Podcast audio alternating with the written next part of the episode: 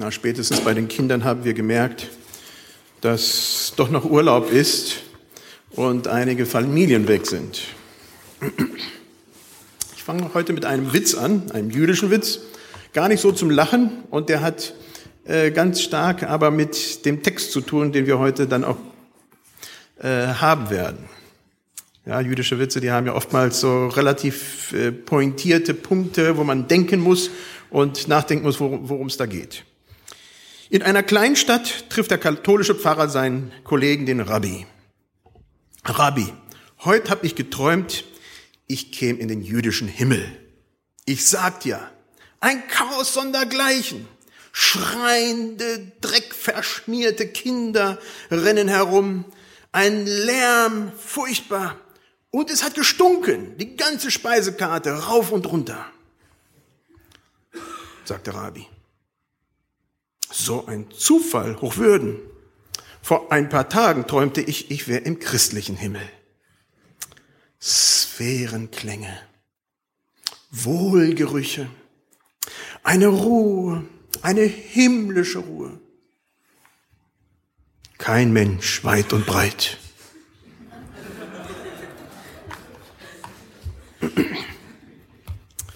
Ja, so kommen wir zum Levi. Der Levi erinnert mich an einem Vorbild, das ich hatte. Ein, ich habe schon öfter mal von ihm geredet und ich erwähne hier nochmal, das war der Ludwig Overholt, aus extrem konservativen Kreisen. Aus USA, seinen Bart hätte er nie geschnitten, also das wäre eine Todsünde gewesen. Sein Jackett ist angeklebt gewesen, wäre auch überhaupt nicht denkbar gewesen. Ich weiß gar nicht, ob das überhaupt zur Nacht abgezogen hat. Also es gab da schon so Dinge, wo, es einem verwundert hat. Aber ein Mensch, der mich immer dadurch ähm, begeistert hat, wie lebensnah, praktisch und ja, einfach fähig der Kerl war. Ähm, der hat mein Auto gespritzt und was nicht alles. Der hat, wenn ich da was hatte, dann bin ich nach Berlin gefahren und da was getan. Also das war schon klasse. Der ist ohne Ansehen der ganzen Konvention, auch mit Sicherheit seiner ganzen Konferenz, mutig auf die Leute gegangen, die am Rand der Gesellschaft waren. Prostituierte, oder sonstiges. Der hat eigentlich immer im Winter Penner bei sich in der Garage gehabt, weil es da ein bisschen wärmer war, aber die wollten nicht rein ins Haus. Nein, nein, nein, das wäre schon zu viel. Aber zumindest in der Garage. Und das war schon, der hat wirklich da alles äh, gebrochen, was geht, aber er hat trotzdem überall die Einheit gesucht. Also es war ein Mann, der mich äh, sehr äh, bewegt hat, der mich immer noch äh, ja äh, bewegt, wenn ich an ihn denke und wenn ich nach USA komme, auch ihn besuche. Schade, dass ich nicht so oft dahin komme. Ne? Der ein Kind adoptiert hat, obwohl er selber Kinder hatte, ähm, weil es ihm einfach ein Anliegen war, dieses Kind, das eigentlich keine Chance hatte, eine Chance zu geben. Und da kommen wir zum Text in Lukas 5, was relativ viel damit zu tun hat. Da steht, und danach ging Jesus hinaus und sah einen Zöllner mit Namen Levi am Zoll sitzen und sprach zu ihm, folge mir nach. Und er verließ alles, stand auf und folgte ihm nach. Und Levi richtete ihm ein großes Mahl in seinem Haus, und viele Zöllner und andere saßen mit ihm zu Tisch. Und die Pharisäer und ihre Schriftgelehrten murrten und sprachen zu seinen Jüngern, warum esst und trinkt ihr mit den Zöllnern und Sündern? Und Jesus antwortete und sprach zu ihnen, die Gesunden bedürften des Arztes nicht, sondern die Kranken. Und ich bin gekommen, die Sünder zur Buße zu rufen und nicht die Gerechten. Eine interessante Situation. Jesus geht lang irgendwo auf dem Weg und trifft diesen Levi. Wir kennen ihn eigentlich besser unter dem Namen Matthäus, den Beinamen Matthäus, den er hatte. Und davon haben wir auch das Matthäus-Evangelium, nicht das Levi-Evangelium, hätte es ja auch sein können. Aber es ist das Matthäus-Evangelium. Und da haben wir diesen Levi da sitzen. Jesus stolpert bei ihm vorbei. Er geht von einer Stelle zur anderen und da ist die Zoll, Endstation. Ja, wir kennen das ja. Äh, spätestens irgendwann einmal kommt man bei der Kontrolle vorbei, zumindest an äh, Flughäfen, und muss dann Farbe bekennen. Hat man was zu verzollen oder nicht? Ich bin einmal ganz komplett durchgefilzt worden. äh, als junger Mensch. Ich hatte nichts zu verzollen, aber ich sah vielleicht so stürmisch aus oder keine Ahnung, als ob ich so verdächtige Artikel haben könnte. Nicht ein gutes Gefühl. So ging's halt auch bei dem Zoll und auch bei dem Levi. Er war nicht ein angenehmer äh, Mensch, möchte ich mal so behaupten. Wahrscheinlich, davon kann man ausgehen, war er unehrlich. Das gehörte einfach mit zum, zur Berufsbezeichnung dazu. Er hat seine Macht missbraucht, gehörte auch dazu. Hier in Deutschland passiert das am Rande, aber nicht so viel. Also ich habe noch Schreckensszenarien in meinem Kopf, wenn ich nur an Mosambik und unsere ganzen Zollformalitäten denke. Es war ein Grauen. Jedes Mal, wenn man zum Zoll kam, war es äh, nicht angenehm. So einen hatten wir da sitzen. Das war der Levi. Mit Sicherheit korrupt. Das gehörte auch halt eben zur Berufsbezeichnung. Reich, aber unbeliebt. Wie sollte es anders sein? Man könnte ihn heutzutage mit, ja, Zöllner, mit, mit äh, Zuhälter und, und Verräter äh, äh, vergleichen. Also Leute, mit denen man eigentlich nichts zu tun haben will.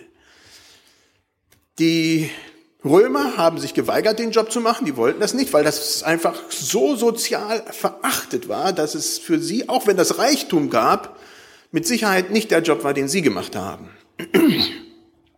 Das waren Kollaboranten von, von den Feinden somit, weil das Levi, ein Jude, äh, der wurde bei sich komplett als Verräter verachtet, weil er halt eben mit denen mitgearbeitet hat, ja, die gegen Israel waren. Und da kommt Jesus vorbei. Ich gehe mal einfach davon aus, dass er nichts zu verzollen hatte. Ich weiß es nicht. Aber arm wie eine Kirchenmaus kommt da vorbei und geht auf diesen Levi an seinem Zollhaus vorbei und sagt, Levi, jetzt folge mir nach. Wow. Also das müsst ihr euch mal vorstellen. Da sitzt einer bei seinem Job äh, und dann kommt einer vorbei und sagt, zack, komm, folge mir nach. Ich weiß gar nicht, ob der Levi eine Kündigungsfrist hatte, ob es damals sowas gab. Oder ob er zumindest noch seine Gelder äh, irgendwo abgeben musste, nachdem er das Seinige natürlich für sich behalten hat und wahrscheinlich mehr. Auf alle Fälle ist das sehr, sehr spontan und abrupt, zumindest wie es in den vier Evangelien berichtet wird. Pack deine Sachen, komm mit. Und das noch erstaunlichere ist, der Levi macht's. Ja, das müsst ihr euch mal vorstellen. Stellt euch mal da in, in eure Lebenssituation hinaus. Da kommt einer bei euch an der Arbeitsstelle vorbei und sagt, lass alles liegen, zack, folge mir nach. Könntet ihr euch das vorstellen? Würdet ihr das tun? Würdet ihr euch tatsächlich auf so ein Abenteuer einlassen? Aber das erfordert unheimlichen Mut, alles liegen zu lassen. Der war reich und ja, man munkelt, dass reiche Leute halt eben nicht so gerne ihr Reichtum lassen. Äh, ja, man hat ja immer nicht genug, also muss ja noch mehr da sein. Alles liegen zu lassen. Und dann zack, mitzugehen. Wow, also ich könnte es mir nicht vorstellen, dass bei mir einer im Büro da reinschneidet und sagt, so jetzt, hopp, komm mal mit und ich dann alles liegen lasse. Würde mir schwerfallen. Und dann kommt ein Gastmahl. Der Levi lässt eine Party steigen. Also richtig, nicht so eine Hinterhof-Grillparty, so kleine Sachen. Nein, nein, nein. So richtig mit ganz vielen Leuten, die er einlädt mit allem Schickimicki, mit Angestellten, die für alles sorgen. Es wird eine richtige Feier. Und so eine Feier habe ich auch festgestellt und war damals mit Sicherheit genauso ausgeprägt, ist gar nicht so einfach. Hört sich eigentlich am Anfang sehr leicht an, aber dann fangen die Überlegungen an. Und das sind so Überlegungen, die bei mir einfach nicht im Kopf sind, aber bei anderen Leuten. Wer sitzt neben wen? Wer kann mit wem sprechen? Wer kriegt zuerst bedient? Also da, da, da steigen bei mir die Nackenhaare, weil ich so komplett kein Verständnis dafür habe. Ja, da würde ich alles falsch machen. Und Jesus macht's absichtlich alles falsch. Zum einen lädt der Levi natürlich seine Freunde ein. Hier werden sie als Zöllner und Sünder beschrieben. Naja, er war selber Zöllner, was will man? Ja, das waren seine Kollegen, seine Arbeitskollegen. Und die sind da und halt eben auch andere. Und die werden als Sünder bezeichnet, was immer auch das war. Und dann sind die anderen, die Prestigeobjekte, die natürlich auch in so eine Feier dazugehören. Da wurden die High and Mighty, die, die High Society da eingeladen. Die Pharisäer und Schriftgelehrten. Heute wäre es halt eben, was weiß ich, der Herr Pfarrer und äh, die Ortsvorsteherin oder weiß der Kuckuck wer. Also so ganz wichtige. Und das passt irgendwie nicht zusammen. Das passt nicht zusammen. Diese beiden Gruppen die passen nicht zusammen. Und im Knigge damals hätten die Pharisäer die Klappe halten sollen, das haben sie natürlich nicht getan. Die haben sich damals schon nicht benommen und die wurden aufmüpfig und haben gesagt, wie kann das sein, dass du, Jesus, mit denen, du bist doch ein Lehrer, mit denen am Tische sitzt. Ja, befremdliches Verhalten. Jesus hat sich am Tisch nicht so benommen, wie er es hätte tun sollen. Ich weiß nicht, die Tischmanieren wahrscheinlich waren schon eher normal, denke ich mal. Davon wird uns nicht berichtet, aber zumindest das Soziale, das hat nicht gestimmt. Da hat Jesus einfach Dinge gemacht, ganz absichtlich gemacht, weil sie in sein Weltbild passten und im Weltbild der anderen nicht passen. Was bedeutet das für uns? Was bedeutet das für jeden einzelnen von uns, die wir hier sind? Mit wem setzen wir uns an den Tisch? Oder besser gesagt, haben wir Probleme mit bestimmten Leuten an den Tisch zu sein? Heute ist das vielleicht ein bisschen anders. Aber ich denke, es wäre eine Herausforderung, mal mit jemandem sich da zusammenzusetzen, der so auf der Straße lebt und rülpst und naja, alles andere will ich gar nicht erzählen. Äh, wir täten uns schwer. Zöllner und Sünder.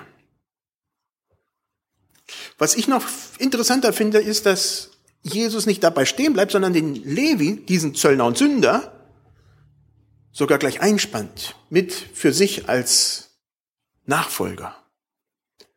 Das ist schon beträchtlich, weil der heißt, nimmt ihn an der Hand und sagt, komm, folge mir nach. Und das hieß gleich an den Dienst.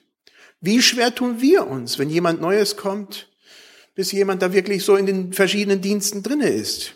Müssen sie nicht einen bestimmten Level an Heiligkeit erworben haben, bevor man sie irgendwo mit hineinnimmt? Ja, Herausforderung. Und Jesus in den letzten zwei Versen erklärt dann ganz klar seinen Auftrag. Matthäus, der Zöllner, der Levi, ein Sünder und Jesus sagt, ich bin gekommen, um Sünder zur Buße zu rufen. Das ist ein kompliziertes altes Wort, also zur Umkehr zu rufen, dass sie umkehren von ihren falschen Wegen und neue betreten, die, die gut sind, die, die besser sind. Jesus hat ganz klar seinen Auftrag im Kopf. Und das ist der gleiche Auftrag, den er von Anfang an hatte. Wir erinnern uns an die erste Predigt in der Synagoge in Nazareth. Da kriegte er die Jesaja-Rolle und da stand, er ist gekommen, um die Armen die gute Nachricht zu bringen, um Gefangene die Freiheit zu geben, um Blinden das Augenlicht zu geben, um Zerschlagene freizusetzen. Es ist der gleiche Auftrag. Sündern zur Umkehr zu rufen. Ganz praktisch wird es jetzt. Jesus stellt sich auf die Seite der anderen. Ich denke jetzt an den neuen Papst, der gewählt wurde und der so rigoros auch Konventionen bricht und dahin geht, wo die Päpste seit 1200 nicht mehr hingegangen sind. Ja, der sagt, ich gehöre nicht zu der Schicht, die sich nicht mit den anderen vermengt. Und der, äh, die Sicherheitsbeamten, die da rumschwirren, vollkommen in Angst und Schrecken versetzt. Ja, das ist, was Jesus hier vorlebt, was er sagt, dafür bin ich gekommen.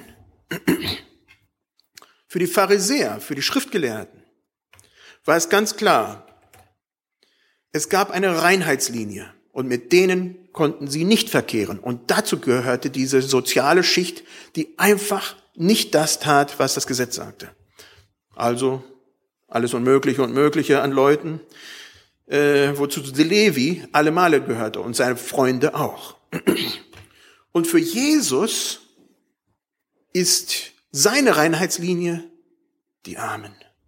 Er ist gekommen, ihnen die gute Nachricht zu bringen. Levi war nicht gerade finanziell arm, aber geistig, geistlich arm. Da war halt eben eine Not im Herzen und da kommt er, um diese zu stillen. Das Beispiel, was Jesus gibt, ist ein Arzt. Ein Arzt, der geht zum, ein Kranker geht zum Arzt, weil er geholfen werden muss. Ein Arzt hat die Aufgabe, nicht zu sagen, hey, sorry, du bist besoffen, heute ist 31.12., dich nehme ich nicht. Kann er nicht, darf er nicht. Gesetzlich geht das nicht. War damals schon gar nicht möglich. Das heißt, wenn jemand kommt und Hilfe braucht, aus welchen Gründen auch immer, dann hat ein Arzt es aufzugreifen. Und Jesus sagt, ich bin nicht gekommen, um die zu heilen, die gesund sind, sondern diejenigen, die einen Arzt brauchen. Jesus setzt sich mit diesem Beispiel gerade über diese Grenzen der sozialen Schichten hinweg und sagt, ich helfe denen, die Hilfe brauchen. Am Dienstag war ich in Heidelberg. Da hatte ich ein Gespräch mit einem jungen Ehepaar, die wollen unter den Mennoniten so die verschiedenen jungen Leute vernetzen. Sie arbeiten in Bammental, aber sie wollen auch Gemeindegründung auf dem Bildschirm haben, selber Gemeinde zu gründen und anderen zu helfen, Gemeinden zu gründen. Und ich merke, wie das zum Eiertanz wird, was hier in diesem Text ist. Oh, wo, wo spinnt man rum? Oh, es könnte ja vielleicht mal Mannheim sein. Der Name Mannheim als Gemeinde ist gefallen. Oh, das ist doch zusammen mit Ludwigsburg, da gibt's doch schon eine Mennonitengemeinde, da braucht man keine andere. Also da werden Befindlichkeiten auf einmal wichtig, wo ich mich frage, hallo? Das nervt mich. Das ärgert mich. Das ärgert mich, weil diese Leute, wie viele junge Leute sind da, die sagen, hallo, wir wollen Gemeinde gründen. Bei uns im Verband gibt's die Leute nicht. Und da kommt jemand und sagt, wir wollen mutig diesen Schritt gehen. Und dann werden die noch boykottiert. Ich war beim Gespräch dabei, oh, das war furchtbar. Ja, ich mag das gar nicht wiedergeben. Äh, schlussendlich haben wir jetzt gesagt, so können wir so Gespräche nicht führen. Wir müssen vernünftig, die müssen auferbaut werden, die müssen gefördert werden, die müssen nicht mit den Füßen getreten werden. Befindlichkeiten, soziale Strukturen, wo wir uns immer wieder, denke ich, da zurückbesinnen müssen, wie es hier Jesus es sagt. Ich bin gekommen, die Sünder zur Buße zu rufen und nicht die Gerechten. Dass wir rausschauen und gucken, wo sind diese Leute? Und das ist meine Herausforderung, meine provokante Herausforderung an euch, wo sind diese Menschen in eurem Leben? Überlegt und guckt, wer in eurer Umgebung braucht der Hilfe. Oftmals ist das gar nicht so ersichtlich, vielmals versteckt. Aber es gibt Hilfeschreie von Menschen, wo sie selber vielleicht versuchen nach außen alles gut zu machen, aber doch äh, merkt man, da ist nicht mehr alles gut. Wo Menschen Hilfe suchen und oftmals in unserer Gesellschaft sie nicht bekommen. Und meine Herausforderung ist, dass ihr da Ausschau haltet und guckt. Und entweder, wie Gerhard das heute schon sagte, dahin geht und mal mit denen esst, euch da in ihren Situationen hinbegebt oder die nach Hause lädt und einlädt und mit denen mal in Kontakt kommt, näher in Kontakt kommt. Und ich bin überzeugt davon, dass das die Situation ist, wenn wir dann auch tatsächlich Veränderung bewirken. Wenn Menschen verändert werden und auf einmal merken, da ist einer, der nicht jetzt seinen Doktor vorhat und Arzt ist, aber doch heilt, wo Heilung in den verschiedenen Menschen hineinkommt. Und darum, da, darum geht es. Dafür sind wir da, dass wir diese Heilung verbreiten, dass wir dieses Gesundmachen der Gesellschaft wieder in den Vordergrund rücken. Das ist mein ganz tiefer Wunsch für uns, für mich, für uns als Gemeinde. Soweit möglich stehen wir auf zum Gebet.